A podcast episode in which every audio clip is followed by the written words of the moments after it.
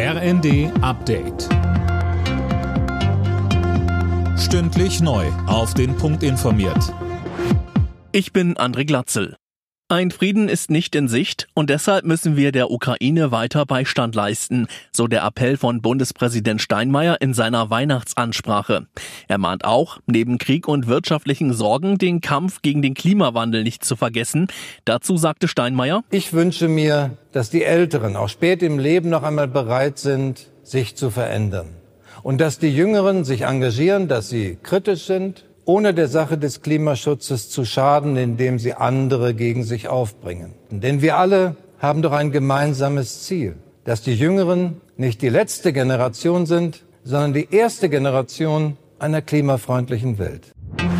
Papst Franziskus hat am Mittag den traditionellen Segen Urbi et Orbi übersetzt der Stadt und dem Erdkreis ausgesprochen und sich in diesem Zuge auch nochmal zum Krieg in der Ukraine geäußert. Mehr von Philipp Nietzig. Der Papst rief erneut dazu auf, den so wörtlich sinnlosen Krieg in der Ukraine zu beenden. Vor tausenden Menschen auf dem Petersplatz in Rom warnte er außerdem nochmal vor dessen Auswirkungen, vor allem auf die Ernährungslage. Jeder Krieg verursacht Hunger und missbraucht diesen als Waffe. Nahrung dürfe allerdings nur ein Mittel des Friedens sein, erklärte Franziskus. Die Kritik an der Entscheidung der Taliban, Frauen die Arbeit für Nichtregierungsorganisationen zu verbieten, hört nicht auf.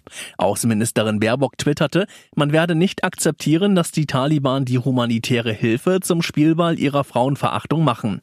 Drei NGOs haben zudem angekündigt, ihre Arbeit in Afghanistan einzustellen. Bundesfamilienministerin Paus ist für ein Wahlalter von 16 Jahren auch bei Bundestagswahlen. So soll den jungen Menschen mehr Gehör verschafft werden, so Paus in den Funke-Zeitungen. Zuletzt war bereits eine Senkung des Wahlalters für die nächsten Europawahlen beschlossen worden. Alle Nachrichten auf rnd.de